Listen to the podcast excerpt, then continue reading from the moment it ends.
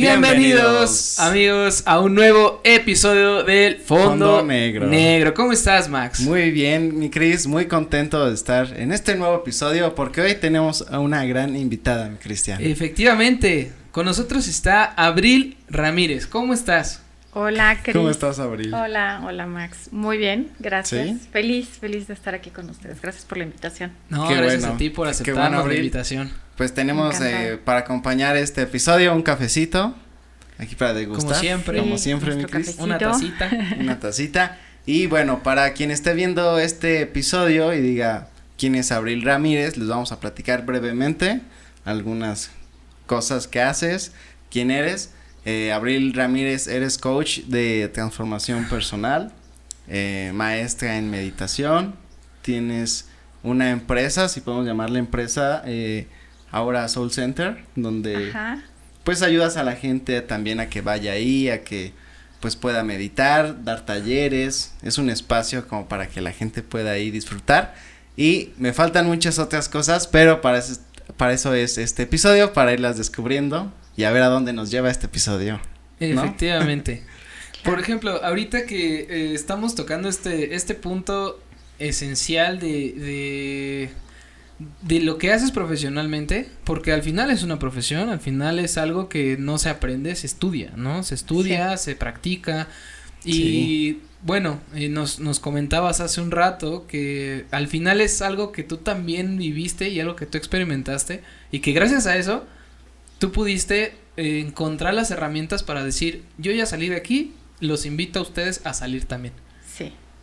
Justo, justo, justo es así. Y, y, aquí hay algo, ahorita que, ahorita que estás hablando, que se me viene a la mente y que le, que le comparto mucho a la gente y es aquellas cositas que pensamos que son como nuestras debilidades, ¿no? Como nuestros, como nuestros defectos, nuestros errores, se convierten en nuestras fortalezas. Es como, como lo más grandioso que podemos llegar a tener. Entonces, hace un momentito que, que, platicábamos y que les, les compartía que, que si yo estoy aquí es porque pues estuve eh, también en la parte de la oscuridad, ¿no? Ahorita no es que yo esté en la luz, porque yo creo que la vida se vive en estaciones y que hay momentos en los que eh, sí tienes mucha claridad y hay momentos en los que tienes mucha felicidad, pero también hay momentos difíciles que vas a tener pérdidas, ¿no? Y vas a tener experiencias que no están tan padres.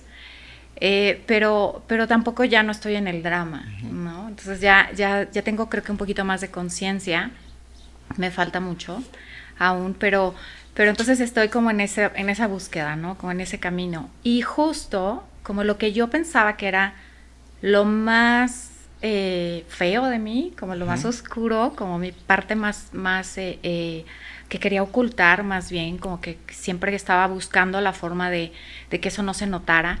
Y era esta parte como, como de ansiedad, de no estar conforme, ¿no? Yo, yo decía incluso, ¿por qué nunca estoy contenta? ¿Por qué nunca me conformo? ¿Por qué siempre quiero más? ¿no? ¿Por qué, siempre estoy buscando, al, por qué siempre le veo el negrito al arroz? ¿no? sí, sí, sí. Entonces, eh, eso se convirtió en una de, de mis virtudes. O sea, en realidad no lo había reconocido porque la gente que está normalmente pues a nuestro alrededor, no digo que, a todos nos suceda, pero pues no tienen como esta experiencia de conciencia, ¿no? No, están no nos tocó a lo mejor unos padres tan trabajados, no nos tocó, ¿no? Como esa, esa digo, al, menos en mi caso, eh, esa etapa de, este, tienes que ir al psicólogo y tienes que conocerte más. Entonces era como todo lo que no encaja dentro de la sociedad y de lo que debe ser está mal visto.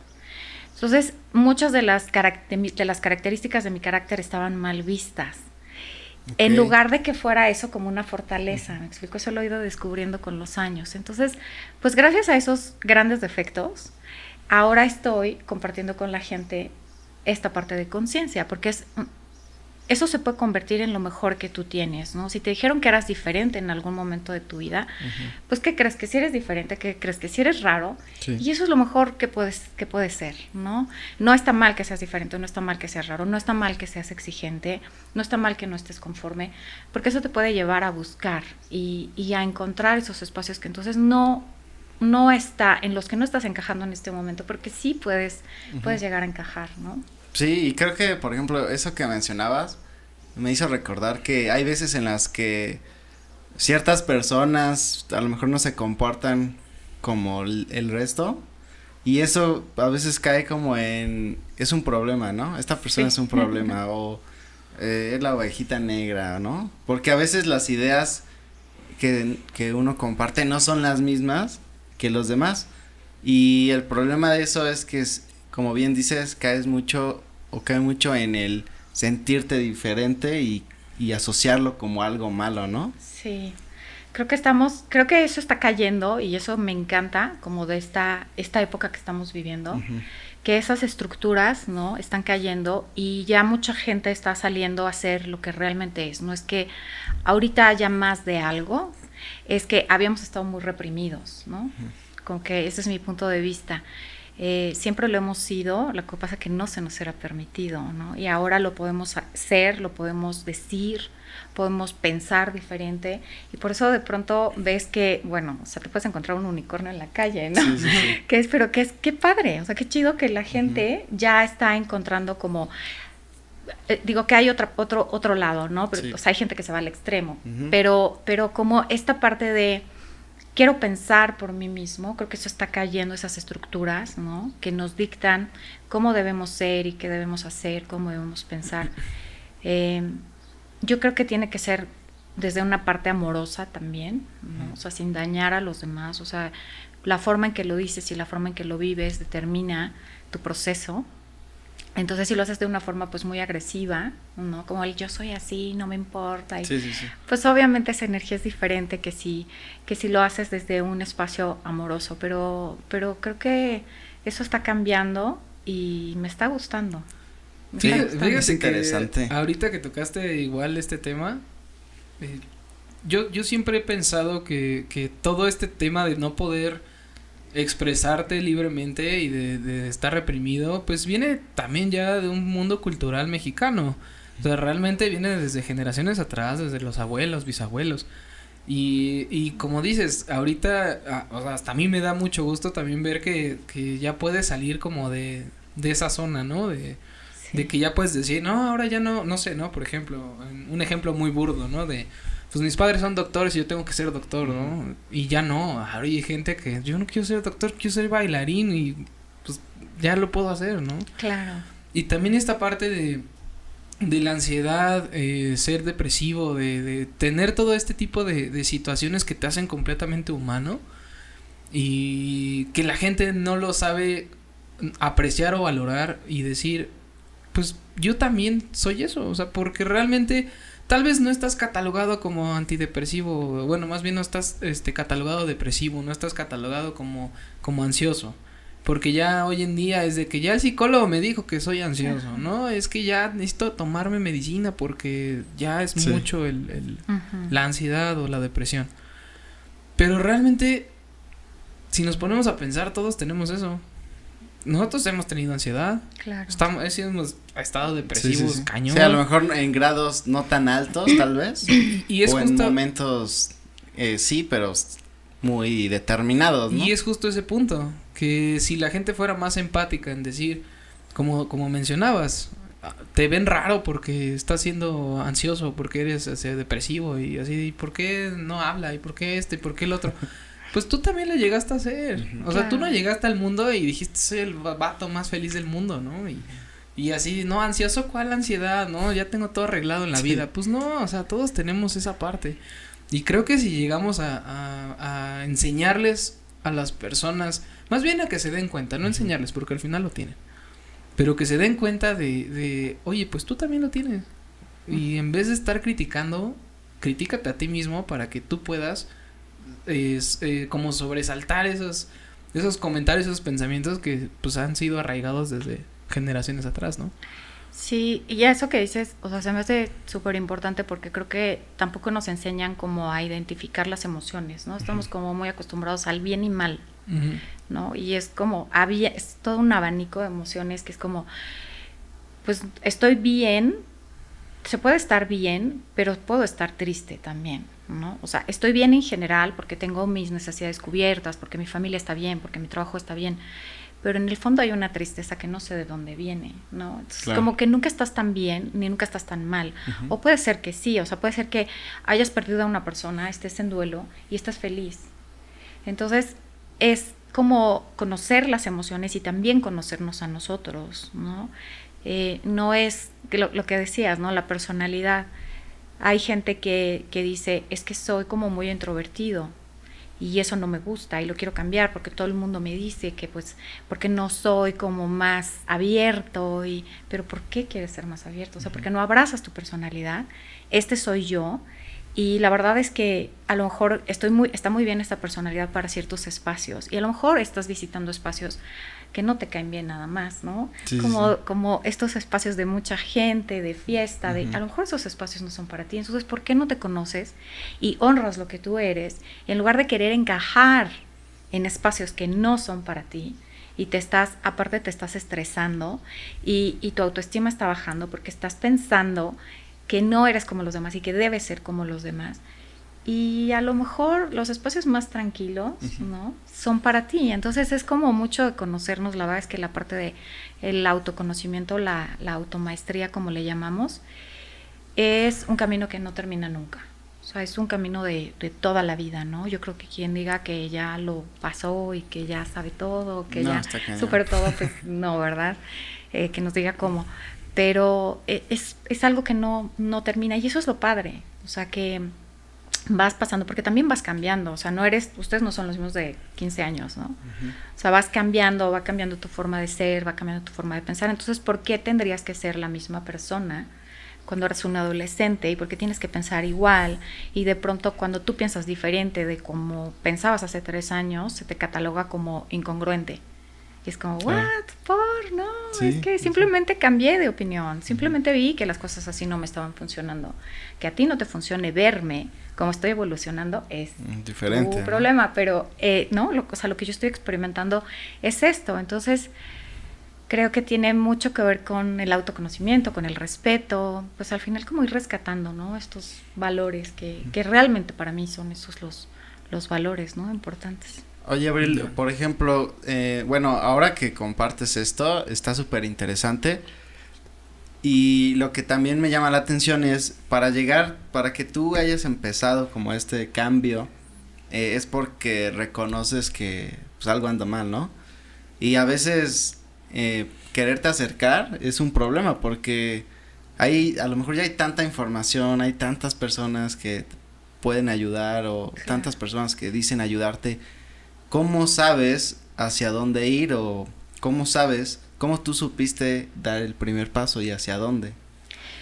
Mira, a mí me costó un poco de trabajo porque, porque como les digo, ¿no? O sea, para mí era como no estar conforme nunca, entonces siempre estar buscando, buscando, y, y esa es parte de mi personalidad. Okay. O sea, yo puedo, yo he estado metida en muchísimas cosas, ¿no? Muchísimas prácticas y, y justo, o sea, eso me ha llevado a ir identificando que sí y que no me funciona. O sea, porque lo que me funciona a mí no les funciona a ustedes, pues no tenemos la misma personalidad, no tenemos las mismas necesidades. Entonces, eh, para mí ha sido una búsqueda que, que, hasta ahorita, o sea, estoy contenta o estoy bien, ¿no? Unos, unos años con alguna práctica y de pronto ya digo, ah, ah, me tengo que mover de aquí y busco algo más. Con lo que sí me he quedado y respondiendo a tu pregunta es con la meditación, por ejemplo, y prácticas que lo último que, que, estoy haciendo ahorita es, son unas prácticas que son de Access Consciousness, que es una empresa americana, de dos, la fundaron dos americanos que se llaman Dane y Gary, y, y ellos tienen información que no es nueva, que en realidad no hay información nueva en nuestro mundo. La información va bajando de acuerdo a las necesidades que vamos teniendo como sociedad y pues de pronto, ¿no? El budismo se parece un poquito al catolicismo, el budismo tibetano, y de pronto dices, ay, pero eso es que eso yo, eso lo dijo Rama, o eso lo dijo, ¿sabes? Y, y, es como, pero la información va bajando de, forma diferente. Entonces, esta información que tienen, que tiene Access Consciousness es una información como muy ligerita, la gente lo comprende como muy fácil y, y, y te hace como conectar con la conciencia, ¿no?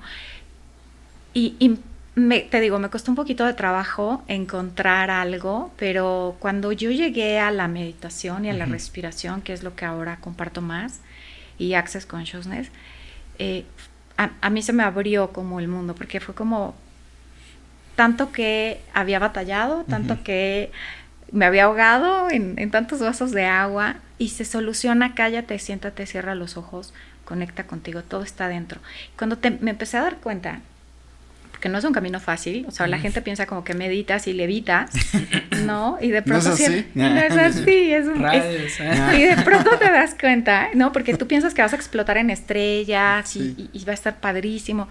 Y la verdad es que es un camino, digo, no para todos, yo hablo desde mi experiencia, pero es un camino de mucho autoconocimiento. Entonces, cuando tú te das cuenta que la culpa no es de los demás, sino que tú tienes mucho que ver, ¿no? Que tú eres co-creador de lo que está sucediendo, que, son tus expectativas lo que te está lastimando y no las acciones de los demás, que la gente no hace, no te hace cosas, la gente hace cosas y depende de ti, de cómo, ¿no? Cómo lo vas tomando.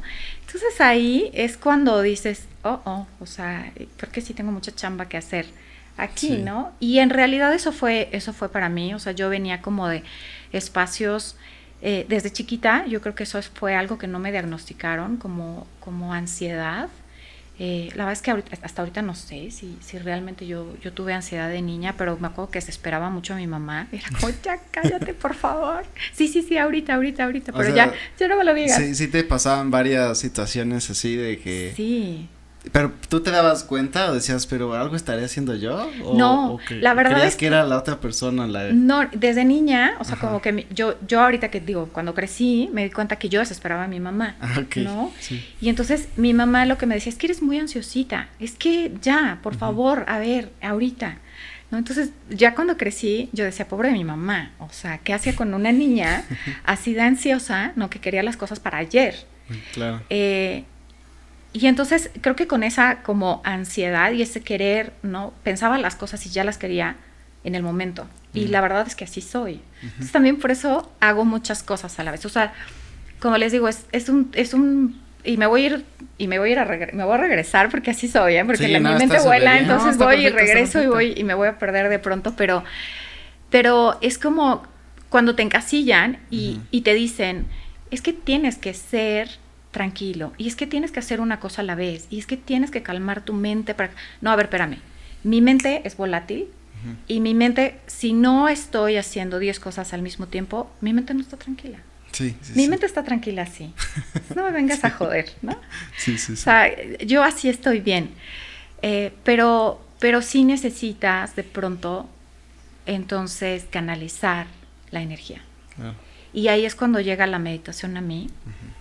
Y, es cuando, no es que mi personalidad haya cambiado, porque puedo hacer muchas cosas al mismo tiempo y porque sigo siendo así, o sea, es, voy a cambiar mi escritorio y lo cambio en el momento. Y muevo todo en el momento. Porque en ese momento lo quiero, porque, porque esa es, mi energía. Pero entonces empiezo a canalizar después eh, la energía que me sobra. Y entonces ya no tengo estos episodios de ansiedad o de culpa o de juicio eh, entonces ya tengo una vida más tranquila, entonces ya no voy culpando a la gente por lo que está haciendo. Entonces ya me doy cuenta que, que, las emociones se eligen, ¿no? Y que no te tienes que quedar con ellas tampoco. ¿Y cómo identificas, por ejemplo, cuando que dices que te sobra energía? O sea, ¿cómo identificas? Porque a veces es, digo, me pasa o lo he visto así de, eh, te vas de fiesta, ¿no? Ajá. Y echas mucho fiesta y, y es como que, ¿por qué eché tanta fiesta? A lo mejor me sobraba energía, pero ¿cómo sabes que te sobra energía, por ejemplo? Mira, es que estamos ahorita, o sea, justo estamos teniendo más estrés del que estamos pudiendo purificar, por ejemplo, ¿no? O sea, hablando del estrés, por ejemplo, que eh, puede ser el estrés, la energía es todo, la energía es el pensamiento, la energía son las emociones, la energía son las acciones, la, energía es la vibración que nosotros emanamos, o sea, la energía es absolutamente todo. De pronto tenemos más pensamientos o estamos acumulando más el estrés del que estamos pudiendo purificar, porque todo eso hay que purificarlo, ¿no? A lo, que a cada quien le funcione. Hay gente que purifica esa energía o ese estrés, porque energía, les digo, puede ser como pues, tanto como positiva como negativa, haciendo ejercicio, ¿no? Hay gente que lo hace respirando, meditando, hay gente que lo hace dibujando, hay gente que, pues, o sea, lo que, lo que cada quien quiera, pero canalizas como esa energía. El punto ahorita es que tenemos más energía de lo que estamos pudiendo canalizar o, que, o pudiendo limpiar o purificar. ¿Por qué? Porque hay mucha información. Porque hay muchas cosas, si de por sí, ¿no? Por ejemplo, yo que quiero hacer todo a la vez y ahora me ponen más cosas como les decía, no es que quiero hacer un podcast, es que quiero hacer, y quiero hacer todo. Entonces, es, es mucha información la que estamos teniendo, son muchas cosas que están al alcance de nuestra mano, que eso también nos está llevando a tener más estrés. Y entonces no nos está dando tiempo purificarlo, ¿no? Como, como limpiarlo. Pero, por ejemplo, ¿cómo, ¿cómo lo identificas? Yo creo que cuando tienes un exceso de energía te sientes sobrepasado en, en algún punto en tu cuerpo, ¿no? O no estás durmiendo bien, por ejemplo, o, o, estás teniendo algún problema, ya sea gastrointestinal, o estás teniendo migrañas, o el cuerpo es el indicador de que algo anda mal. Estamos muy acostumbrados a, es que en las mañanas me duele la cabeza. ¿No? Ah, es que yo cuando como brócoli me inflamo. Es que yo, a ver, o sea, deberíamos de funcionar perfectamente, ¿no? Deberíamos de estar bien. Entonces hay que ir identificando qué nos cae mal, ¿no? Qué espacios no. Sí. Eh, y eso nos lo dice el cuerpo. O sea, el cuerpo es como el alma o el espíritu o la conciencia, como le quieran llamar, se comunica con nosotros a través del cuerpo. Entonces, si algo no está bien en tu cuerpo, cómo se siente tu cuerpo, pues ahí puedes como investigar, ¿no? Ese es un indicador de, ah, ¿qué me estás queriendo decir? ¿no? Pero eso, les digo, lleva como el autoconocimiento, ¿no? Es lo que, lo que Sí, parte de escucharte, ¿no? Exacto. Y esto, esto de, de, eh, de, que las personas no están, bueno, ¿qué dices? No es para todos, precisamente, ¿no? Porque, bueno, yo en lo personal eh, vengo de, de una de una madre que me inculcó mucho esa parte de medita, hace esto, este, ve las energías, lee, haz, no sé, ¿no? Eh, cursos, este, de casi metafísica, de, de teta healing, de reiki, de un montón de cosas, ¿no? Y al principio como, bueno, pues yo era muy niño en ese entonces, ¿no? Y mi, mi mente volaba para otro lado. Pero ahorita lo veo y digo, es que sí tiene mucha razón. Yo soy mucho de sentir las vibras de la gente. Y así todos de, ay, sí, ¿cómo crees? ¿No? O sea, pero sí es en serio. O sea, yo puedo saber si alguien hizo algo malo. No sé, o sea, como que la misma vibra sí te está diciendo, ¿no? Claro. Y esta parte de que dices que no es para todos es precisamente porque no saben localizar o, o, o más bien identificar este tipo de acciones, ¿no? Como dices, a lo mejor yo estoy enojado y lo saco en el gimnasio. Y para mí es, estoy enojado y lo saco en el gimnasio, pero a lo mejor y no está pensando, estoy eliminando esa energía negativa que tengo. Sí, de inconscientemente, ¿no? Ah, lo dices así como de, ay, que cada que estoy enojado voy a hacer ejercicio, ¿no? No, o sea, simplemente tú crees que eso te desahoga, ¿no? Y sí, efectivamente te desahoga. Eh, yo, por ejemplo, en lo personal, yo me desahogo mucho con música pesada, música rockera pesada, de gritos y eso, porque a mí me, no sé, me da esa liberación de de poder sentir cómo está gritando esta persona o no sé, y eso a mí me libera y, y, dejo de estar enojado. Pero nunca lo he pensado como esta parte de, híjole, es que me siento bien enojado, de seguro tengo una energía bien negativa. No, o sea, simplemente te pasa, la sientes, y cuando llega la persona así te dicen así, oye, pues tienes como vibra pesada, ¿no? O sea, como, como que estás enojado, estás triste, estás ansioso, ¿qué tienes, no? y ese tipo de personas que te llegan a decir eso es porque sí tienen ese canal abierto porque sí sienten lo que tú estás haciendo, lo que, lo que hiciste o lo que quieres hacer. Y esa parte yo creo que es la más difícil de, de explicarle a la gente. Sí. O sea, ¿cómo, cómo, cómo podríamos decirle a la gente, o sea, que, porque es, es que no sé cómo explicarlo, hay muchas formas de decir, pues a, aprende a sentir, o sea, tú sientes. ¿A sentirte? ¿no? Digo, Ajá, o sea, como. Como a. Trata de estar más sensibilizarte. Abierto. Ajá, exacto, sensibilízate. O sea, pero ¿cómo, cómo tú teniendo este profesionalismo ante este tema, ¿cómo les podrías decir, cómo les podrías decir a todos los que nos están viendo y oyendo qué, qué hacer para que encuentren esta parte de, de sensibilización? Mira, yo creo que dijiste algo importante y es todos sentimos uh -huh. y todos recibimos la energía.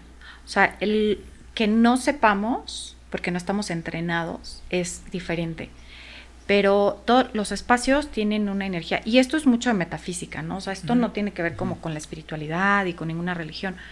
Eh, todos los espacios, un átomo está compuesto 99.9% de energía, 0.1% eh, de materia, ¿no? Entonces, imagínate, todo es energía, ¿no? Como les decía, los pensamientos, todo.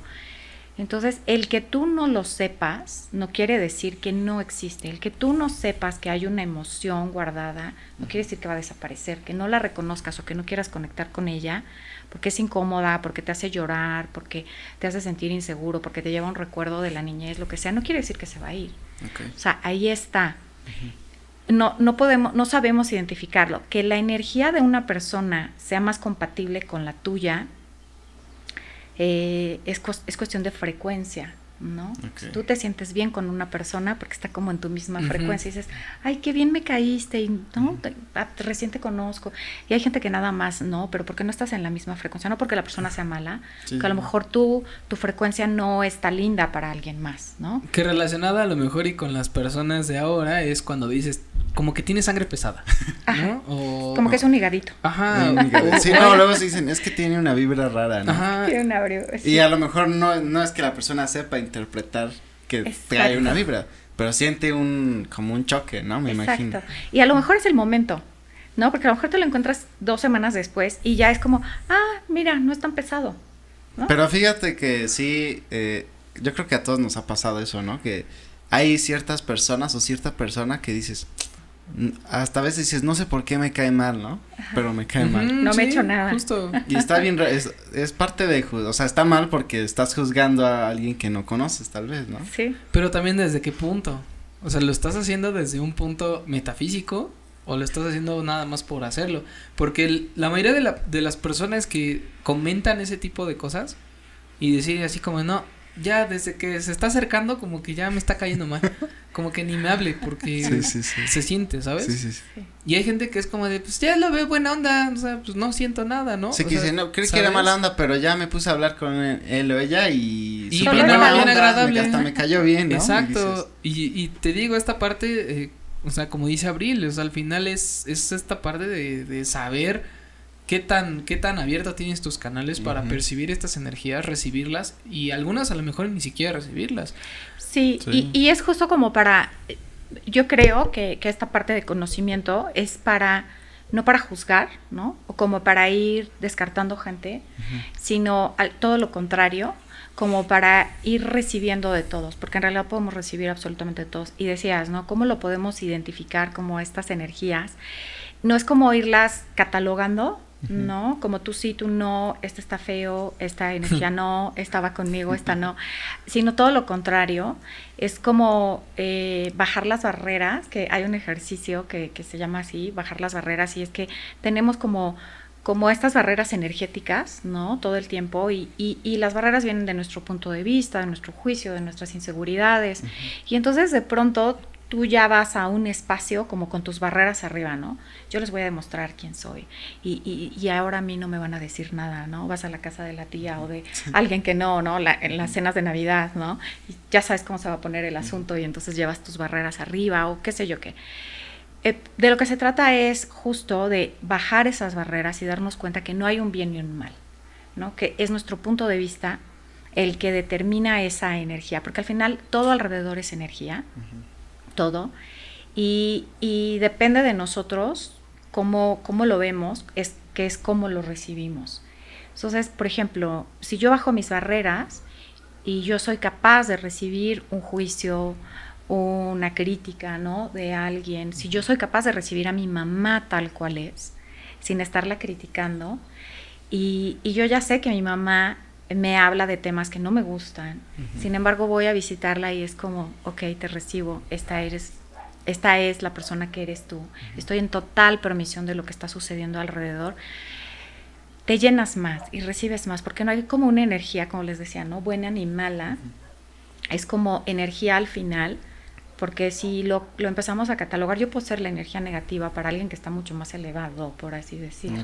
Sí, o sea, depende del punto de vista. depende del punto de, de vista. dónde esté cada persona, vas a ser diferente, ¿no? Para cada quien. Exacto. Y, y en el tema de recibir, ¿no? O de percibir las energías, cuando, cuando llegamos a percibir una energía que como que no está tan linda, ¿no? Porque sí, o sea, se puede llegar a sentir, es como sin juicio. Qué interesante que hay, hay una herramienta de Access que, que es, en lugar de hacer juicio, porque el juicio siempre te lleva a la polaridad, ¿no? Como al bueno o malo, eh, y de lo que se trata es de salirnos de esta dualidad para poder recibirlo todo en lugar de ese juicio es como el interesante punto de vista. Es qué interesante que esta persona eh, se siente como pues como rara su energía, ¿no? Qué interesante que, que, percibí tristeza y está súper sonriente. ¿no? Como analizarlo más. En lugar de irte a analizarlo, exacto, que cuando te vas como a ese punto, ¿no? Como más profundo de querer analizar y querer encontrar el por qué y que te estás atorando. Y ahí ya te estás involucrando. ¿No? ¿Y por? ¿Por qué te quieres involucrar, no? ¿Por qué quieres empezar a hacer juicio y empezar a buscar? Pero porque habrá hecho las cosas, pero pues quién sabe, ella lo hizo, vamos avanzando, ¿no? Ahora qué podemos hacer con esto. Ya no hay tiempo. La verdad es que ya no hay tiempo de atorarnos. Oye, Abril, y eh, regresando esto de las vibras que luego, bueno, que la gente, la gente dice, puede que para alguien tú tienes una vibra de una manera y para otra no, y es eso lo que conocemos como le caemos bien o no le caemos bien a alguien, ¿no? Eh, cuando empiezas a estudiar todos estos temas, eh, ¿viste alguna transformación en ese sentido?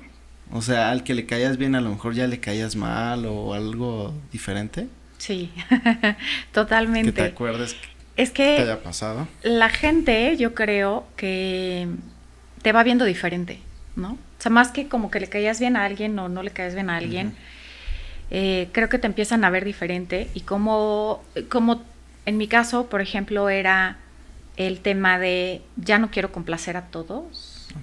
Entonces, el, el, ya no quiero complacer a todos implica, ¿por qué tengo que ir a ese lugar que no me gusta? ¿no? ¿Por qué tengo que hacer algo que, pues que ni siquiera, en lo que ni siquiera creo, ¿no? Por ejemplo, dejé, empecé a dejar de ir a la iglesia, ¿no? ¿Y por qué tengo que ir? O sea, entonces Em, no es que dejes de que, o no sé, a lo mejor si les caigo muy mal y les sigo cayendo muy mal. ya nos escribirán y nos dirán. Eh, pero, pero es que la gente piensa que vas cambiando. y, yo creo que no cambias, sino que te vuelves tú. En mi caso así fue, ¿no?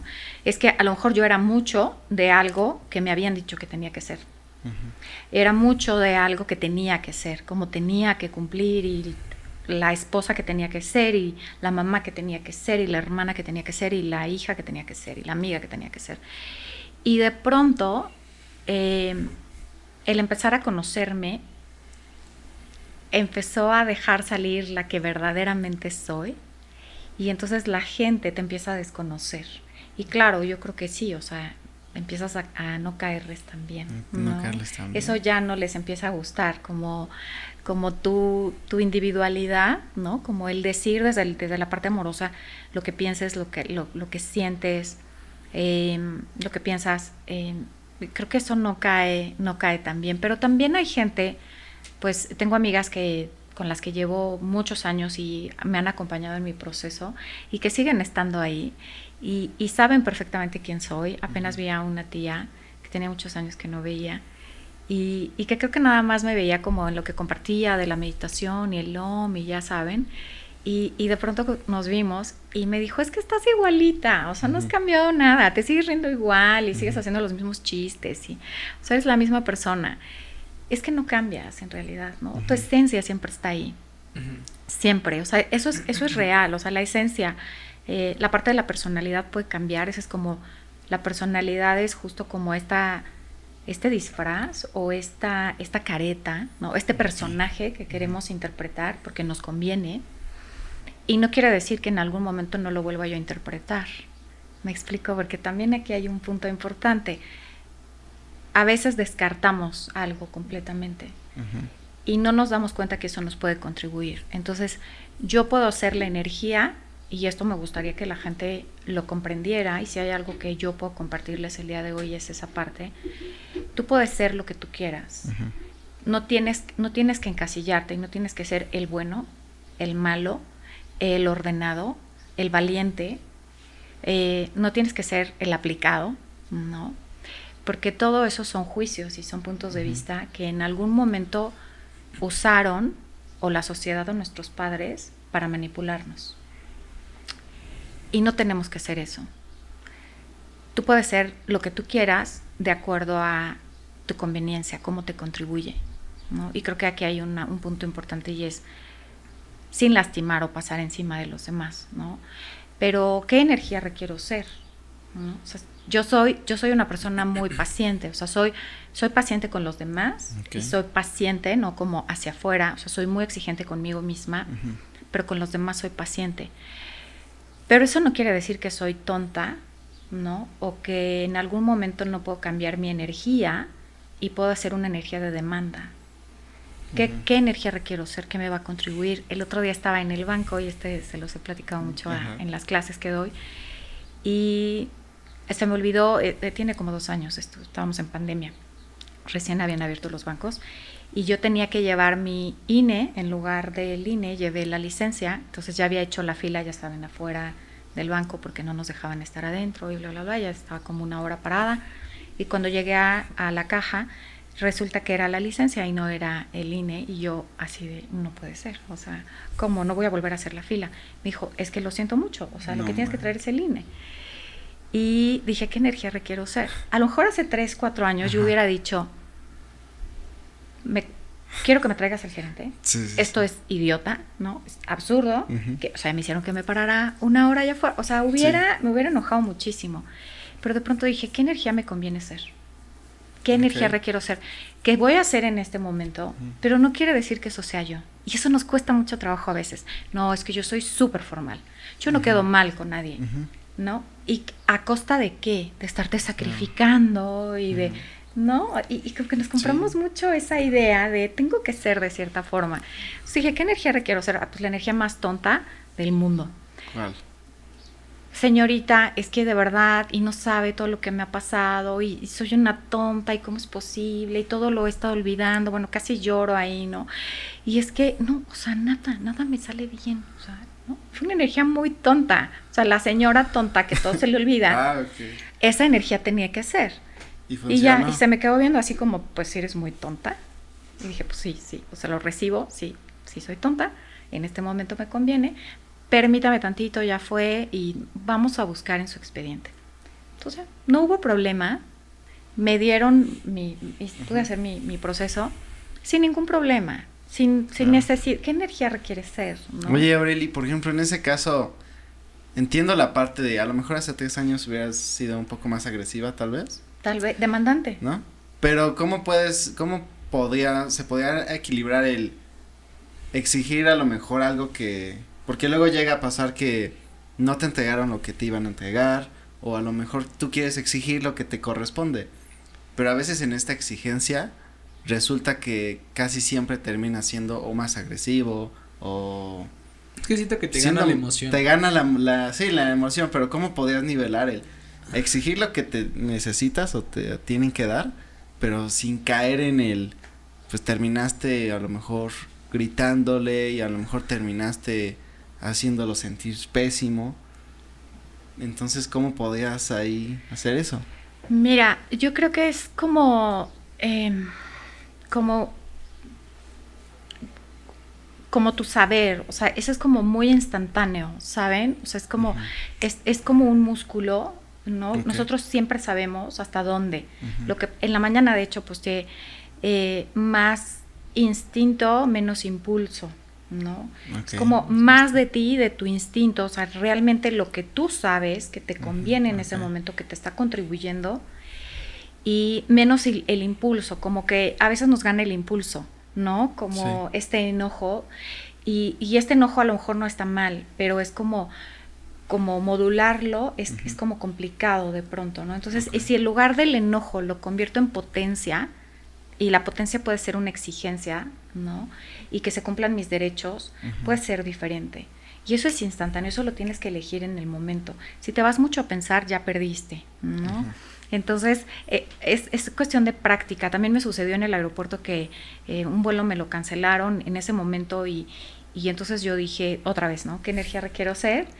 Y dije, no, aquí la Profeco dice que ustedes me tienen que pagar hospedaje y me tienen que pagar absolutamente todo, ¿no? Y me tienen que dar un reembolso también del 30%, mínimo el 30% de mi, del costo de mi boleto. Y la señorita me decía que no, no, no, es que eso aplica nada más para vuelos, no sé qué. Dije, no, aquí en la Profeco dice.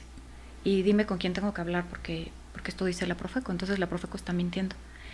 Y ya se fue, regresó. Por supuesto que me lo dieron, me pagaron la noche, me pagaron los alimentos, tres alimentos que restaban del día, el desayuno del día siguiente y, y lo del reembolso, ¿no? Entonces, ¿qué energía requiere ser? Pero es como es como instantáneo. Si de pronto te quedas como en esta energía de no, qué flojera, a lo mejor yo me hubiera quedado, ¿no? Sí, sí, sí. Qué flojera estar reclamando y estar. Pensamos que el reclamo o la exigencia está acompañada siempre como de malos tratos. ¿no? Porque estamos acostumbrados a que si no levantamos la voz, No gritamos, no ¿no? nos escuchan. Sí. Y no porque la energía, el- tenemos que reconocer que la energía tiene una fuerza muy grande. O sea, no es cuestión de las palabras, sino de la energía con la que tú lo estás diciendo. Y tú te tienes que convertir en esa energía. No sé si se, Sí. si se entienda esa parte. Trato de entenderla porque... no es como las palabras. Porque ¿sabes? normalmente, y sí es cierto, siempre te enseñan de que si lo dices en este tono y de, de esta manera, te van a escuchar. Bueno, como tal no te lo ¿No? enseñan, más bien tú lo aprendes Lo a partir de lo que tú De lo que estás ves. viviendo o, viendo, ¿no? Sí, o sea, si tus familiares o alguien así lo hace, pues tú crees que es la manera. Pero esta parte que dices va algo, va más allá, va como, incluso a lo mejor ya no va ni siquiera eh, el volumen, ¿no? Sino más bien va con- como con la intención, puede ser. Sí, la energía. A ver, identifiquen a usted, ustedes ahorita, tres segundos, a alguien que tenga mucha autoridad y que no sea autoritario. Y pueden identificar a una persona que simplemente con la su presencia ya sabes que tiene autoridad. Si estás, sí. ¿no? En un espacio, tú identificas quién es el de autoridad y no ha dicho nada Sí, sí. y no es autoritario. Es la energía. Sí. ¿no? O como de estos, estos guardias, ¿no? De pronto, de estos este, guardias, no sé cómo se le diga, si particulares o no sé cómo se le dice, pero que imponen. Como guardia ¿no? civil. Ajá. Ajá. Que Ah, es ya. como mi energía. sí, sí. Ajá, Y no te han dicho nada, ni te han volteado a ver. Pero tú sabes que ahí hay autoridad.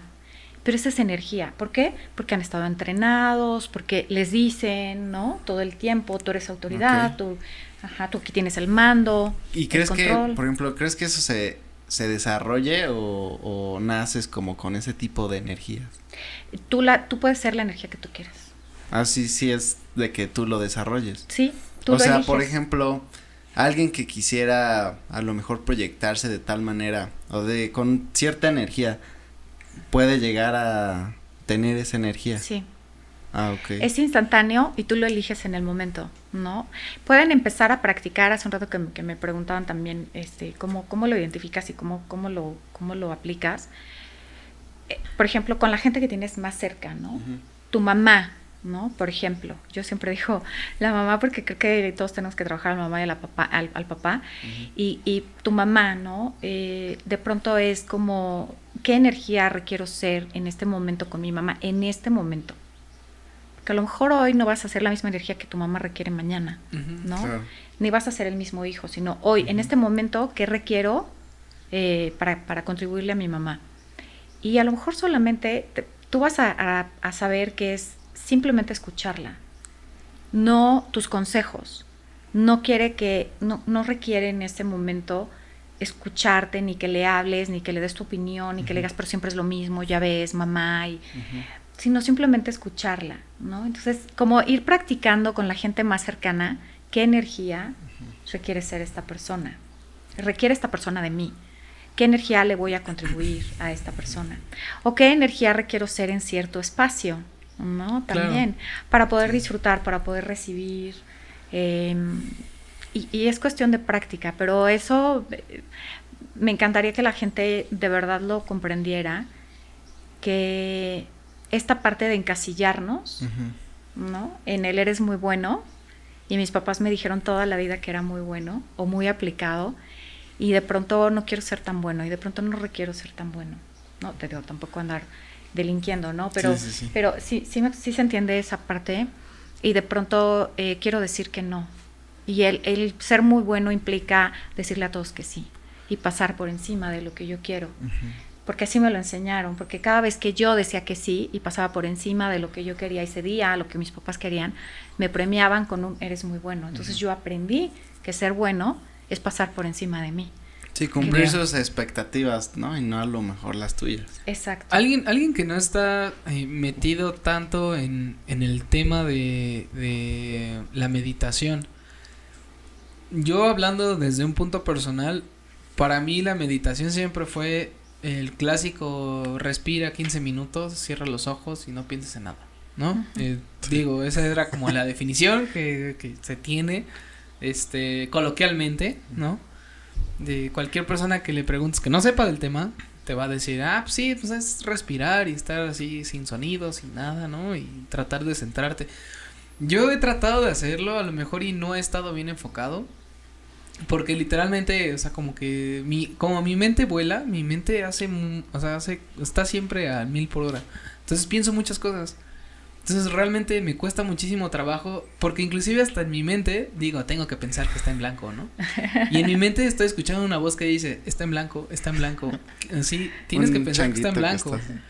no, y, de verdad, digo, yo no sé si le pasa esto a todos. Yo supongo que loco soy yo, pero yo sí hablo con, o sea, conmigo mismo sin necesidad, o sea, como, no sé si me explico, como en mi cabeza hay una voz que es mi voz también.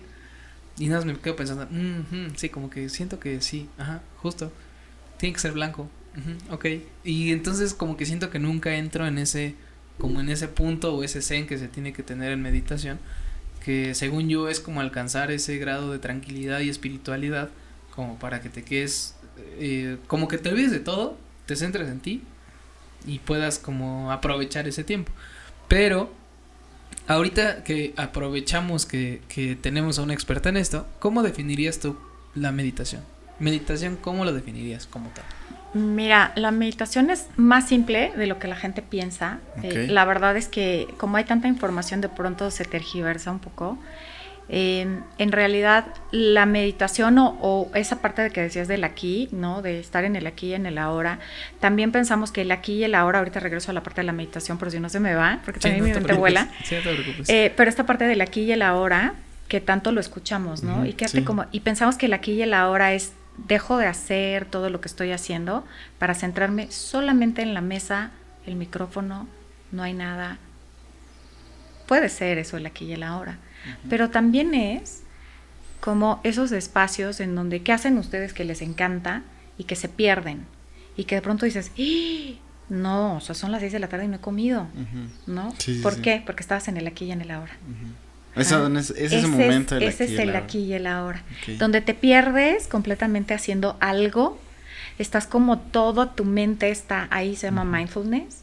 Ajá. Eso, es, eso, es mindfulness. lo, ok, eso estaba interesante porque luego yo lo había escuchado, pero nunca lo había entendido. Eso es. Ok. ¿No? O como cuando estás, o cuando estás en el cine, ¿no? Que no es lo mismo Netflix en tu casa que en el cine, que de verdad te pierdes y te metes a la película y estás a lo mejor con la palomita aquí, pero estás viendo la película. Es como, ya te perdiste, ¿no? y la película está tan buena y duró tres horas que sales y no te das cuenta. Ajá, esa es, aquí y ahora. Y, ese, y eso también aplica, por ejemplo, eh, esta parte, por ejemplo, del cine, ¿no? Que, que estamos viendo la película pero inconscientemente, bueno, a mí me pasa mucho que inconscientemente estoy, estoy comiendo y cuando me doy cuenta ya no tengo palomitas y no las disfruté como quisiera. Y no las disfruté como quisiera, ¿no? O sea, porque es como, ah, que están bien buenas, están bien ricas, ¿no? Ah, qué otra, ¿no? O tengo hambre, entonces empiezo a comer. Pero cuando te metes a la película y sigues comiendo, de repente, se, como que tú, como que crasheas.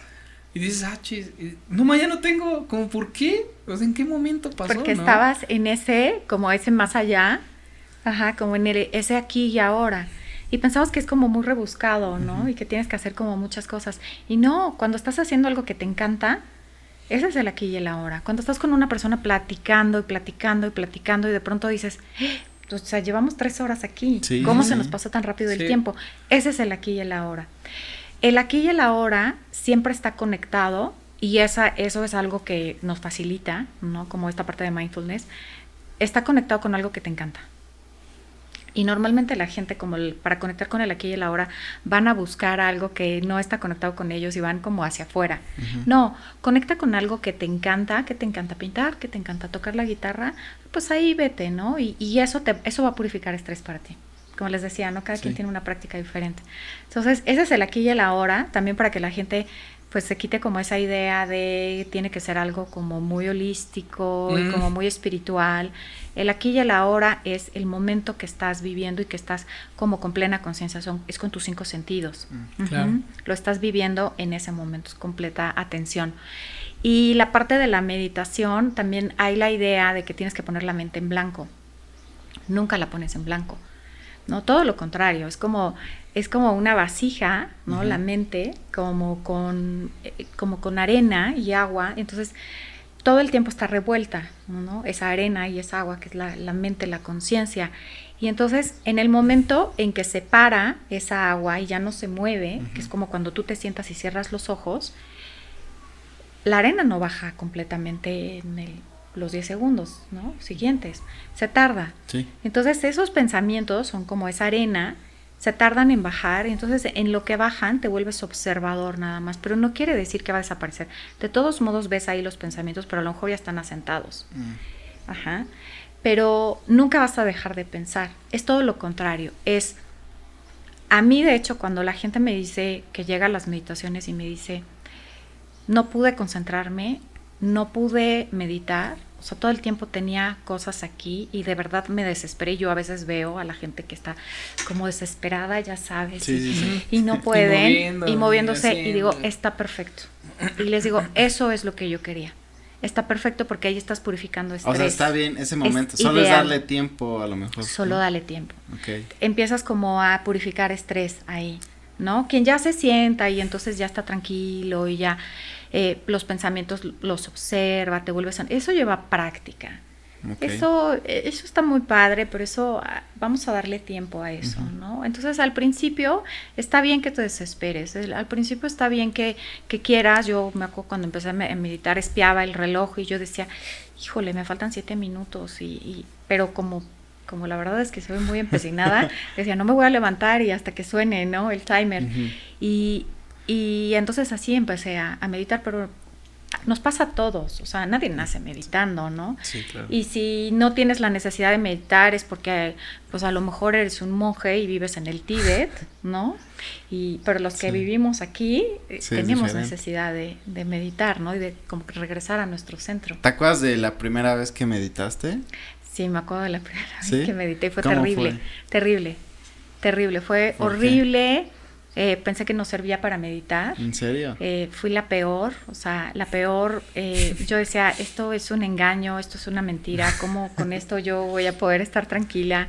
Esto me está estresando más y esto, y aparte la postura, porque hacía unas prácticas hindús que, que, requerían una cierta postura y entonces las piernas se me durmieron y estaba a punto de llorar y entonces mi desesperación y yo decía, yo creo que voy a tener que regresar al tafil, o sea, esto no, no me está funcionando.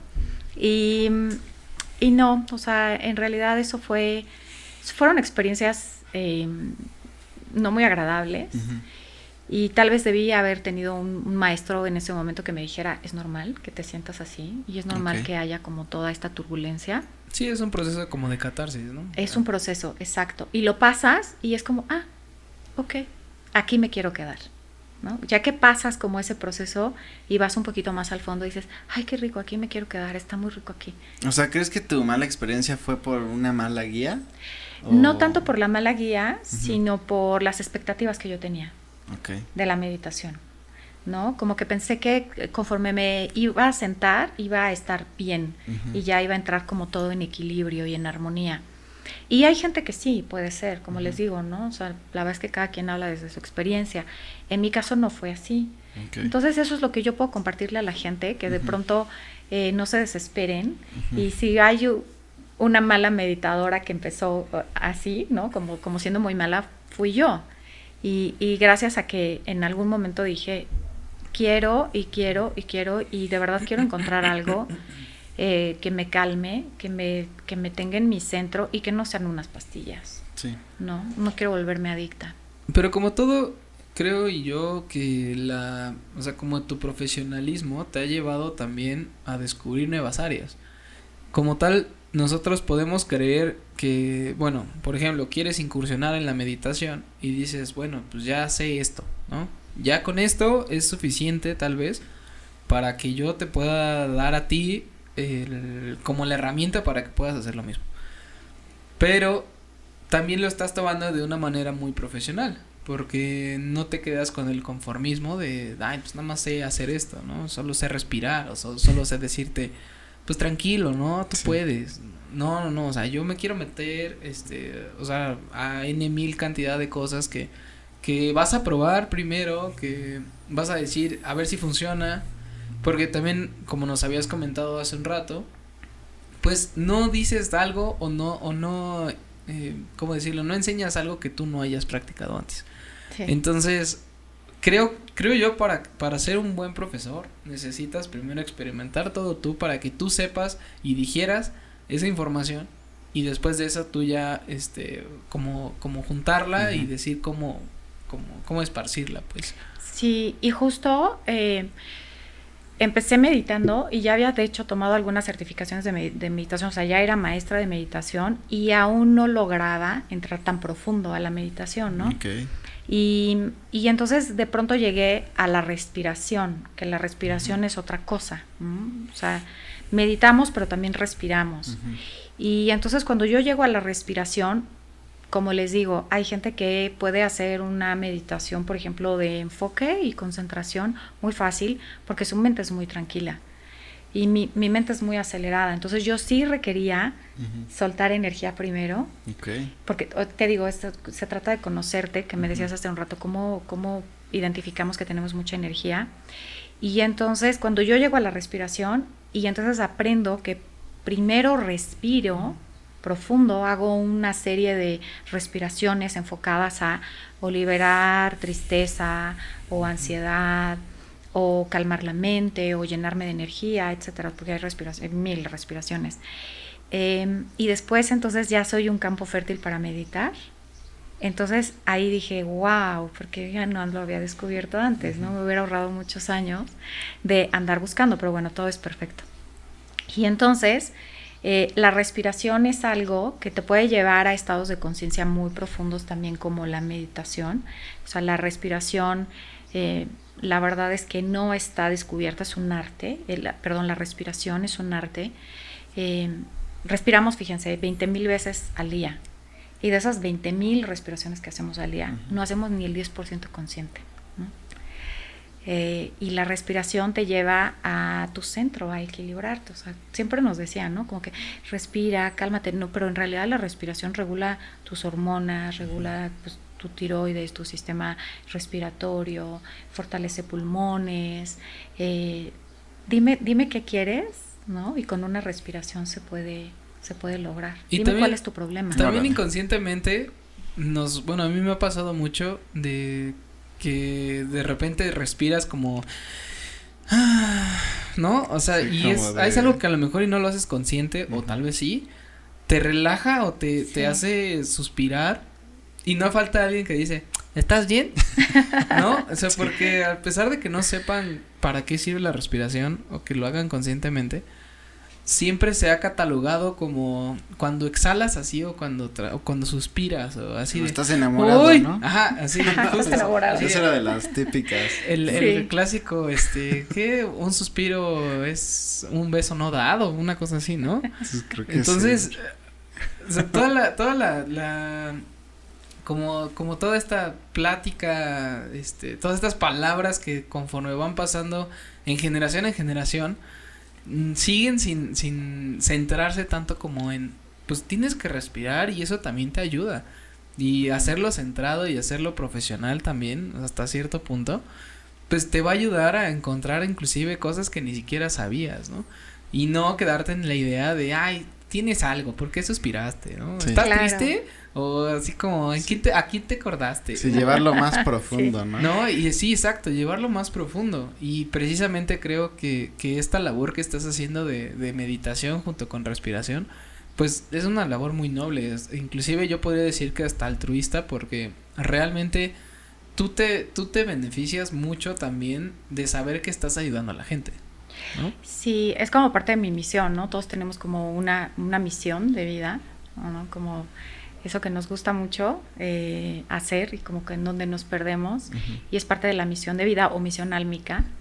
Ella después viene como la profesión y, todo lo demás, pero sí es como parte de, mi misión. Y eso que dices de la respiración, fíjense, la, la inhalación está conectada al recibir en la vida, ¿no? como tú recibes es como tú inhalas. Hay ejercicios de respiración que la gente no puede inhalar, pero le es muy fácil exhalar. O lo contrario la respiración está conectada a cómo recibo la vida y la exhalación a cómo doy.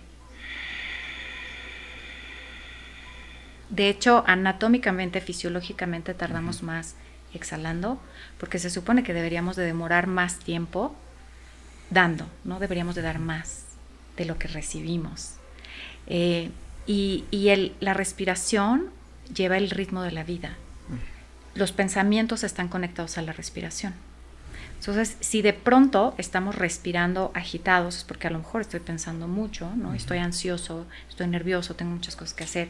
Entonces, la respiración está conectada como al ritmo, ¿no? La respiración marca el ritmo de la, de la vida porque está conectada a nuestro pensamiento respiramos, la, o sea, la forma natural de respirar es desde la panza. Y no del diafragma. Ajá, y no del diafragma. A un bebé, ¿han visto a un bebé respirar? ¿Cómo respira desde la pancita como agitadito? Se le infla la pancita. Esa es la forma natural de respirar. Un bebé o cuando nacemos, respiramos desde el amor. Eso es respirar desde el amor, desde la panza. Después, como a los 3, 4 que vamos teniendo como conciencia, algunos dicen que un poquito más grandes, pero es desde, la llevamos al pecho, ¿no? Y ahí es desde cuando tenemos nuestro, nuestro primer miedo, lo llevamos al pecho. Y entonces empezamos a respirar desde el pecho. Y normalmente el 99% de la gente respira desde el pecho. Entonces estamos respirando a una capacidad mucho menor de lo que podemos respirar. La respiración ideal vayas manejando, estés haciendo ejercicio, este, en el podcast, haciendo lo que sea, es respiro desde el abdomen, inflo mi pancita y exhalo. Y se siente diferente, o sea, de hecho tu, tu química, la química va cambiando, ¿no? Que si yo, cuando ustedes están nerviosos, como respiran, ¿no? Es desde aquí. Sí. ¿No? Respira sofocado, te empieza a dar taquicardia. Si lo llevas al abdomen, a respirar como desde el amor y no desde el miedo, toda tu química va a cambiar, ¿no? Em, entonces cuando yo llego a la respiración y me doy cuenta que, ah, ¿sabes cómo se me abre todo, todo el mundo? Porque respiro entonces 10, 15 minutos y ya después puedo meditar facilísimo. Ahora hay gente que se queda con la respiración, yo doy, yo doy este, sesiones de respiración tres veces a la semana a las 6.30 de la mañana y, respiramos y hay gente que me dice, con la sola respiración yo estoy perfecto. Quédate con eso. A lo mejor en algún momento vas a necesitar después meditar. A lo mejor no. A lo mejor para ti nada más es respirar. Y está bien. Pueden estar, ser independientes o trabajar juntas. O pueden trabajar juntas. Ah, ok. Ajá. Y tú le ayudas a la gente a, aprender. a cómo meditar. Cómo respirar. Cómo respirar, sí, justo. ¿Y cuál crees que se debe hacer primero o, no importa Siempre primero va la respiración. Ah, si, tú, si tú no tienes tiempo, respira y a lo mejor más tarde puedes meditar en tu, en tu silla, ¿no? Ah, Te sientas y, a lo mejor puedes, puedes meditar siete minutitos, ¿no? Pero eh, la respiración es primero, tenemos mucha energía, entonces esa energía hay que canalizarla y ya después eres, eres como ya... Eh, eh, un campo para, para meditar. A menos que seas una persona muy tranquila, como les digo, y que desde el principio tú te puedas sentar, cerrar tus ojitos y quedarte como bebé, ¿no? Tranquilito, meditando. Eso sería como tener, o sea, eso ya significa que tienes como talento para meditar. como talento para meditar o tienes también una mente más tranquila. Okay. Hay gente que es súper tranquila, o sea, hay gente que, o sea, puede pasar la vida y todo está bien y no, es gente como una energía muy bajita. Pero los que estamos un poco más activos y tenemos la mente más volátil, a lo mejor necesitamos, ¿no? Esas, esas herramientas que es mi caso, fue lo que me sucedió a mí. Ahorita yo ya me puedo sentar y ya medito y pero ya tengo práctica. ¿Me explico? Sí, sí, Pero sí. no es de la noche a la mañana. O sea, yo le mentiría a la gente si le dijera, no, hombre, yo soy súper ya. experta. No, no, me ha costado mucho. A partir de todo lo que has aprendido, ¿fue por eso que inauguraste Aura Center? ¿O fue... Sí. eh, ¿Cómo llegó esa idea? O sea, ¿cómo dijiste, quiero poner un centro? O sea, de... de La verdad es que todo se ha dado como Ujú. muy natural en mí, Ok. como yo, yo creo firmemente que, que porque es porque he estado conectada como a esta parte que les digo de mi misión. Ujú. Y, y llegué primero a la meditación porque tenía mucha ansiedad y porque la verdad es que estaba tomando pastillas, tomaba tafil para, para dormir y para poder estar tranquila. Y sí creía que tenía una vida de caos, ¿no? Y, y realmente mi vida era un caos porque yo hacía que, que fuera Que un caos, fuera ¿no? un que caos. todo fuera así. Eh, nos volvemos co-creadores de, de- de nuestra realidad. Y, y entonces de pronto por eso llegué a la meditación. Después, como les digo, surgió la, la respiración y muchas otras herramientas que también comparto. Pero la meditación en particular fue algo muy espontáneo. Eh, de pronto ya, como que ya sabía meditar y ya, ya había tomado certificaciones y demás. Y desperté, y así como les digo, así como soy de lo quiero todo para ayer, desperté y dije, voy a invitar a unas amigas a meditar a mi casa. ¿no? Yo tengo un espacio chiquito en donde puse ahí unos cojincitos y dije, las voy a invitar. Entonces hice un chat como de 15 amigas, oigan, Ujú. ¿quién quiere venir a meditar? Así, así empezó todo. Y de pronto mis vecinos se dieron cuenta que, que alguien estaba llegando y me preguntaban, y entonces puedo ir, sí, y de pronto puedo invitar a mi prima y puedo invitar a mi amiga, y oye, es que mi tía creo que le funcionaría esto. Y fue de pronto, sí, sí, sí, sí. y así se fue haciendo grande hasta que en algún momento ya no cabíamos. Y yo tuve que sacar mi escritorio, y yo tuve que sacar mis sillas y mi camilla, porque daba Ajá. sesiones también de Reiki y demás. Entonces empecé a sacar todo, vacié el espacio y ya no cabíamos. ¿no? Órale. Y ahí fue cuando dije, pues tengo que abrir un espacio. eh, y así fue como surgió Aura. eh, eh, y después vino la pandemia. En realidad Aura tiene muy poquito. Vino la pandemia y como, a los, como al mes de haber abierto Aura, cerré y todo lo hacía online. Eh, cerré Aura y después reabrimos y bueno, pues así ha sido la historia. Pero en realidad ha sido muy espontáneo. También las sesiones que daba antes, ahorita ya no estoy dando, pero también daba sesiones eh, uno a uno de coaching, también era como nada más eh, con los conocidos, ¿no? Y de hecho llegaba a decirles, pero no lo compartas, ¿no? Porque de pronto me daba como pena eh, que la gente supiera que yo hacía esas cosas, ¿no? O que, porque de pronto, pues también alguien venía y me decía, eh, es que vengo a una sesión de coaching porque me recomendó fulano, y yo decía, ¿y la persona que viene al lado viene contigo? Y era como, ¿y quién viene? ¿No? Y, y es- pues ahorita vamos a investigar quién es, ¿no? Y ya resulta que era el abuelito que había fallecido unos años antes y demás, y venía con él, y entonces, A como ver, que ¿cómo- esas cómo cosas... que de- a ver, cuéntame un poco más acerca de eso. ¿Cómo? De que venía con él. ¿Tú sentías? Sí, yo lo veía. Yo lo veía. Yo, eh, es, es que eso es algo que yo al principio, ahorita ya lo puedo compartir, ¿no? Pero yo cuando empecé con esto, a, mí, a mí me daba pena compartir esas cosas, porque pues sí, o sea, es como, pues la rara, ¿no? O la, es- estos son temas que en mi casa, en mi familia, siempre fueron muy naturales. Mis papás, yo los escuchaba hablar de vidas pasadas, ¿no? Mi mamá decía, es que una vida que yo vivía en Granada y, y se contaban sus vidas. Sus vidas pasadas. Eso era algo como muy natural. Mi papá decía, es que bajé y allá abajo me asustaron. Y yo decía, ah, sí, es un señor que está abajo de la escalera y siempre está ahí, ¿no? Pero yo tenía cuatro años, no lo sé. Sí, Yo sí, sí. estaba muy ah, muy chiquita. muy ya chiquita. empezabas a ver todo ya eso. empezaba a ver todo eso, ya empezaba a percibir ciertas cosas, ya me daba cuenta, como dices, de quién, de, quién decía la verdad y quién... Y entonces también eso me costó, me costó porque, porque entonces yo sentía que no encajaba también en muchos lugares, ¿no? Y alguien que le caía muy bien a todo el mundo, yo de pronto decía, que hay algo que no me cuadra, ¿no? Y yo Sí, sabía sí. que era desde el juicio, en ese momento no sabía que era desde el juicio, ahora lo sé. Ok. Y ahora eso ya no lo hago, ¿no? Por ejemplo, y entonces mi vida es mucho más ligera. Pero entonces cuando empecé a hacer coaching, eh, era desde ese espacio, ¿no? De querer conectar a la gente como pues con todo, no nada más como dirigirlos y ser como esta porrista que el coaching viene justo de los coaches de, de ejercicio, sino como llevarlos un poquito más, más allá, ¿no? Y empezó, entonces cuando entré a Reiki fue muy fácil para mí las clases de Reiki, el entrenamiento, porque era algo como natural, ¿no? O sea, poner la mano en, la, en alguna parte del cuerpo de la persona ajá, y transmitir energía era como para mí muy fácil. Y, pero porque eso era algo natural, ¿no? O sea, como que así, así empecé y entonces de pronto el espacio se fue abriendo y de pronto era como, pues creo que lo voy a poner un poco más formal y ya no va a ser como en la sala de mi casa. y, y, creo que ya lo, lo, lo, voy a hacer más, más en forma. Y así ha sido. O sea, la verdad es que todo ha sido como muy natural, muy espontáneo. Para todo lo que... Todo padre. Para todos los que están escuchando esto o viéndolo, ¿qué pueden encontrar en Aura Center? O sea, ¿qué, qué actividades, qué talleres, eh, qué impartes como tal? O sea, literalmente. Mira, hay meditación todo. una vez okay. al mes, okay. presencial. Hay meditación también online, eh, uh -huh. por Zoom, también una vez al mes.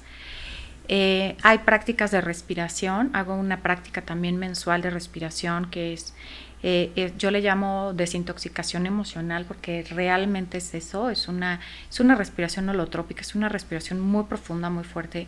El que, el que fue mi maestro de, de esta respiración en particular es un americano que le habían diagnosticado cáncer de estómago. Uh -huh y de pronto ya había probado muchas cosas, estaba en tratamiento, ya estaba en quimioterapia y de hecho había tomado ayahuasca, se había ido al Perú y se había ido a Brasil y, y, y ya saben, había tomado de todo, uh -huh. hasta que se dio cuenta que lo de él era muy emocional, okay. ¿no? las emociones, los pensamientos, las heridas, todo eso es energía. Uh -huh. Entonces toda esa energía la tenía estancada en el estómago y de pronto llegó a la respiración, a esta, a esta sesión y le encantó y de ahí se convirtió en, en maestro y él, él, fue mi maestro. Entonces él tiene un testimonio muy lindo de, de, su sanación, su curación de, de cáncer. Uh -huh. Y esta, esta sesión se hace también una vez al mes, también online y presencial en Aura. Entonces pueden encontrar esa sesión, es un breathwork.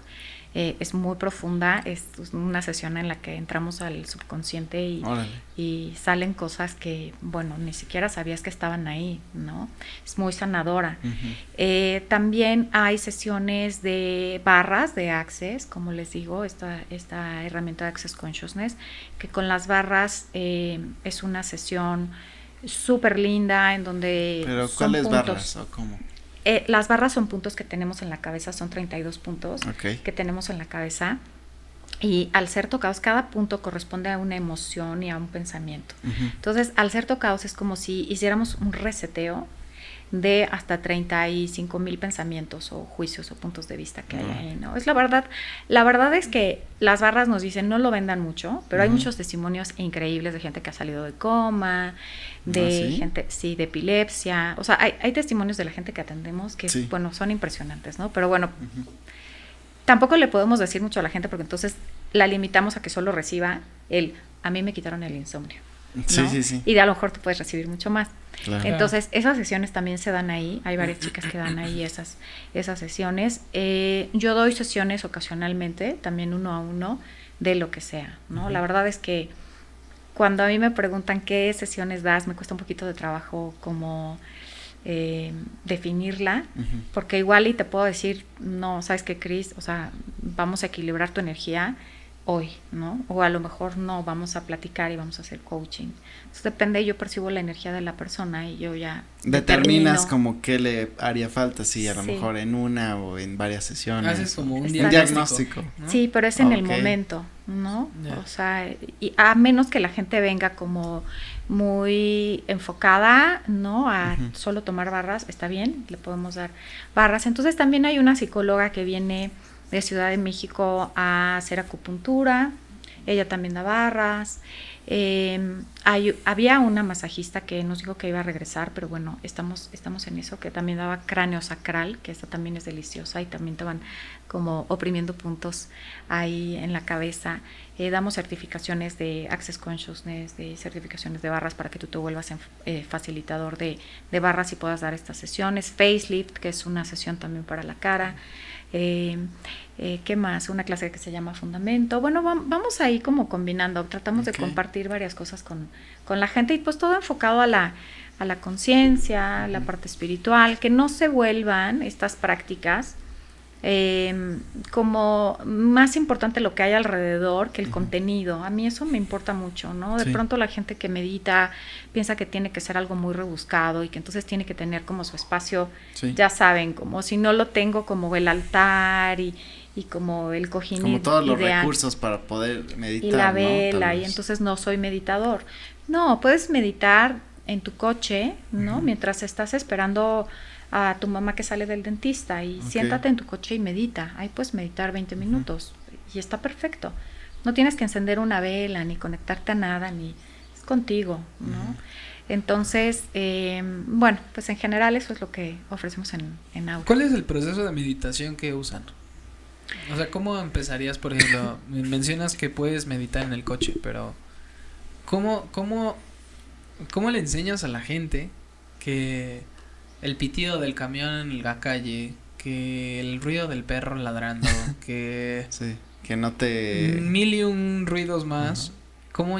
¿cómo le dices concéntrate y céntrate en lo que es? No, mira, es, eh, hay una práctica muy sencilla que es de, de- de enfoque y simplemente te vas a un espacio, ¿no? Por ejemplo, vete al, al centro de tu pecho, ¿no? O vete al entrecejo, ajá, o a la punta de tu nariz, ¿no? Cierra los ojos, a ver, cierren los ojos, Vamos a cerrar los ojos. Cierren los ojitos y respiren profundo. Baja tu mirada con los ojos cerrados a la punta de tu nariz. Relaja tus músculos faciales. Y vas a llevar toda tu atención a la punta de tu nariz. Como entra el aire, respira profundo.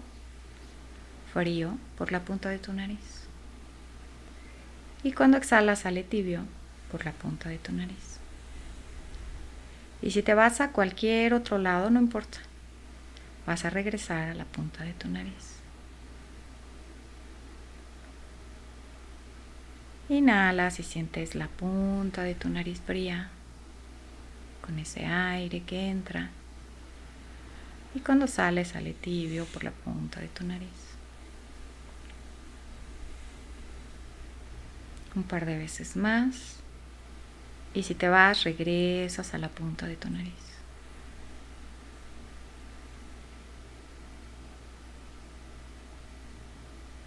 Y listo.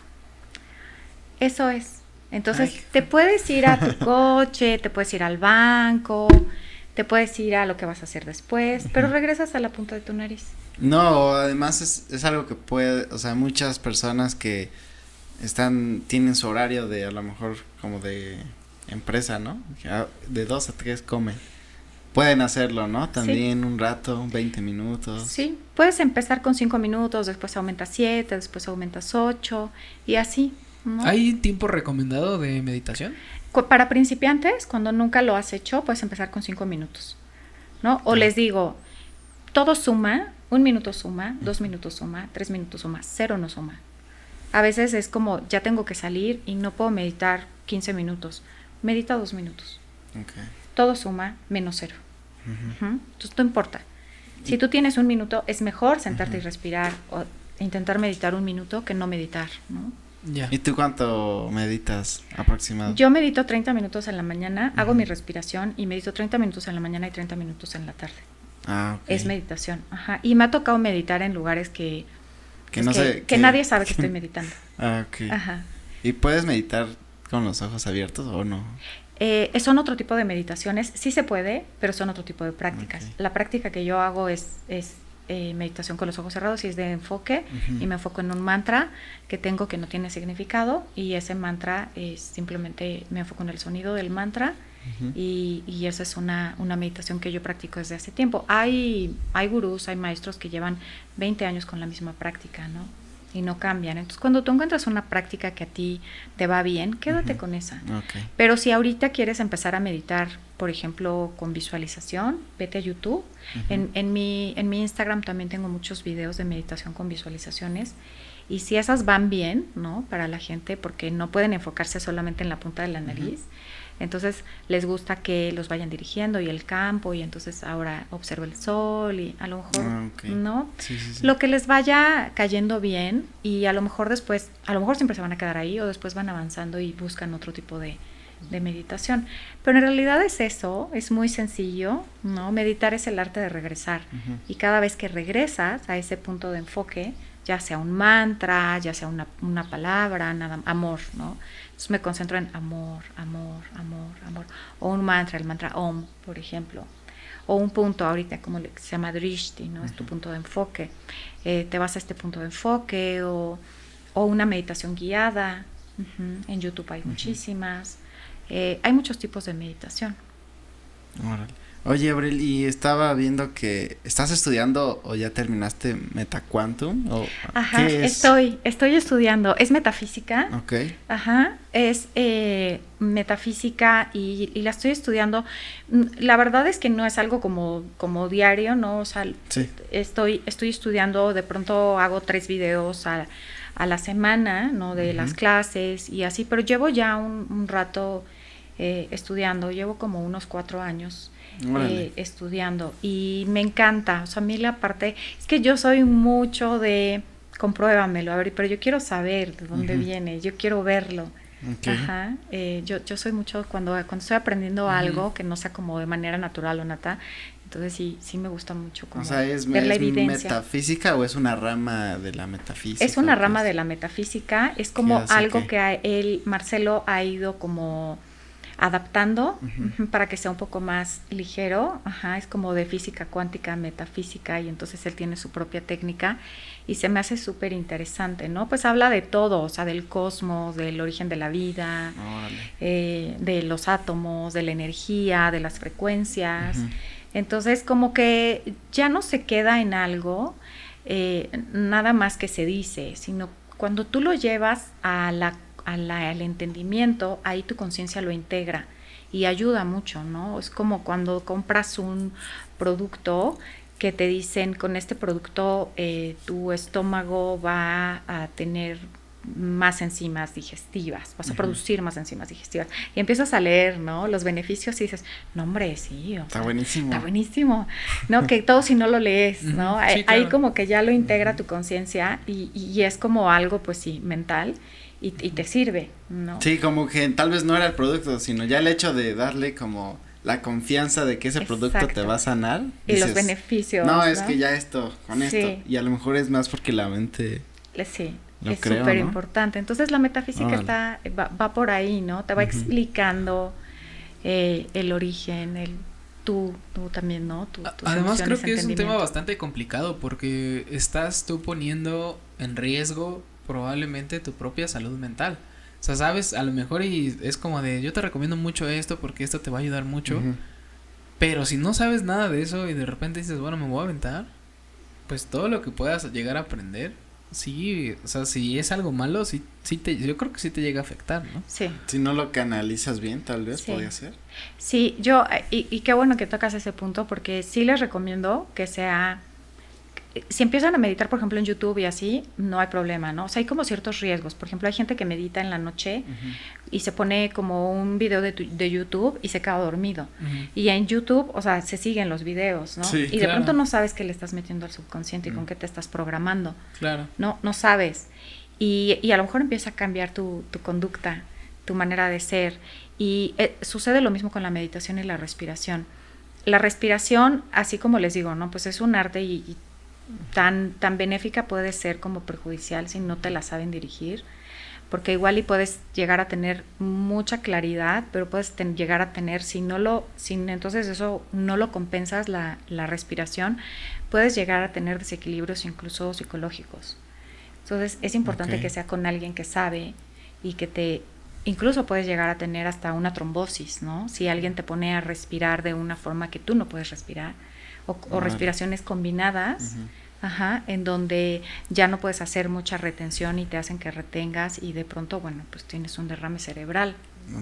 A partir de todo esto, creo que eh, estaría muy bien si nos pudieras compartirles, bueno, que les puedas compartir tus redes sociales, donde te pueden buscar, dónde pueden ahora sí que encontrar a lo mejor y algo que han estado buscando y que a lo mejor inconscientemente, ¿no? Lo han estado buscando. Claro, eh, ¿Cuáles son tus redes sociales? Eh, también lo, de, lo del centro Aura. Aura está ubicado en Plaza Seguruco, en, no sé si, me parece que sí se llama calle Seboruco, bueno, es Colonia Seboruco. Sí. Eh, está en Plaza Seboruco, estamos al fondo del gimnasio, se ve el gimnasio y está al fondo del gimnasio. Ahí está el, el local de, de Aura. Eh, toda la información de Aura, de los eventos y demás está en Aura Soul Center, así se llama la cuenta de Instagram.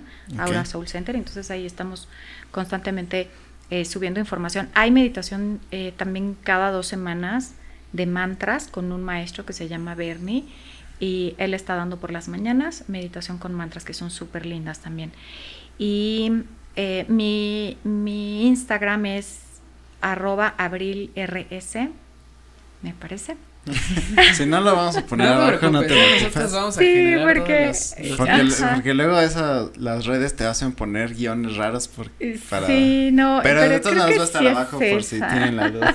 Sí, cualquier duda que lleguen a tener, digo, si nos permites, Sí, eh, claro, que nos, que nos que me puedan escriban. escribir o que te escriban directamente. eh, Estaría súper bien. la verdad es que no nos queda más que agradecerte, sinceramente ha sido padre. algo, em, ¿cómo decirlo? Como, como muy open mind, ¿no? O sea, Sí. como que sí te, te libera de muchas No cosas. manches, como, sí estuvo Oye, muy o sea, interesante. ajá, como que qué interesante está esto, ¿no? A lo mejor y como nunca habíamos profundizado tanto en un tema así, pues se nos hace muy, este, ¿cómo decirlo? Como muy impresionante Y nu- nuevo, ¿no? y muy nuevo también. Además. Sí. No, y está súper bien que te contacten porque, pues, otra de las cosas que llega a pasar mucho es, y más actualmente yo he visto, que se ha dado mucho los, estas personas que se, que se hacen llamar coach o así, y que a lo mejor no tienen la certificación o la experiencia, pero que te venden ciertas cosas, ¿no? De que, no, pues sí soy, que en las redes, y mira. Y yo he visto varios, varias gente también que se ha quejado y que, pues también que esto les sirva para que pues puedan contactarte o que las puedas asesorar o Claro. Sí, sobre haya todo, un vínculo, ¿no? sobre todo que tengan la seguridad de que, eh, o sea, van, van con alguien especializado en el tema. O sea, porque de verdad estar, estar como a la vanguardia y estar todavía aprendiendo más cosas y más cosas y todo eso complementarlo y de repente decir, yo te voy a dar la meditación, pero no porque solo sepa meditar. No porque he sino meditado porque, en mi casa, yo- sino ya ah, exacto. me han enseñado ya. exacto, ya ¿no? más profesional. Sí, exacto. Pero bueno, amigos, esperemos que les haya gustado este episodio. No se olviden de seguirnos en nuestras redes sociales que son En Instagram, Facebook TikTok, y Spotify, donde podrán escuchar todas las entrevistas, incluyendo esta. Sí, muchas gracias Abril, de verdad te Gracias agradezco Muchas ustedes. gracias muchísimo por, por tu haber aceptado la tiempo, invitación. tu- Esperemos que te la hayas pasado bien. Feliz. ¿Te feliz. gustó? el Me podcast? encantó y la energía y la vibra de verdad no es porque esté aquí, pero de verdad se siente se siente muy linda. Yo creo que estos espacios, ¿no? Sí. Es justo lo que lo que se requiere en este momento, ¿no? De un, un espacio abierto en donde se pueda platicar de todo, todos los temas se puedan abordar. Yo creo que es lo que lo que estamos necesitando. Así que bueno, pues gracias, estuve feliz. No, muchas gracias, gracias, ti, a ti. Muchas gracias. Nos vemos hasta un próximo episodio, amigos. Cuídense mucho. Hasta la próxima. Adiós. Chao.